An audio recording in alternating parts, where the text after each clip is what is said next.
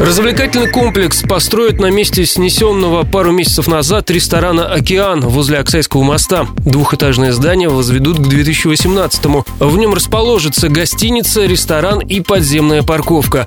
Уже весной там выруют котлован, а пока на месте будущей стройки ведутся археологические изыскания. Прежний ресторан «Океан» построили 40 лет назад на Кобяковом городище, поселении первого тысячелетия до нашей эры, но масштабных исследований перед этим не проводили рассказала радио Ростова научный сотрудник Юж археологии Вера Ларинок. Строительство его началось в 1979 году. Оно строилось по распоряжению обкома партии. И мы нашли в архивах Общества охраны памятников письмо известного донского археолога Евгения Ивановича Беспалова. Он писал такую своеобразную жалобу о том, что увидел, как вот под строительство ресторана слои эти культурные сбрасываются вниз под обрыв. Но, к сожалению, партия сказала, и нужно было построить.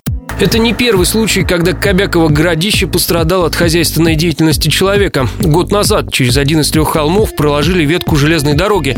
Часть исторических артефактов были разрушены и утеряны. Собственник заплатил тогда штраф 15 тысяч рублей. Репортаж о будущем античного поселения слушайте в дневном эфире радио Ростова.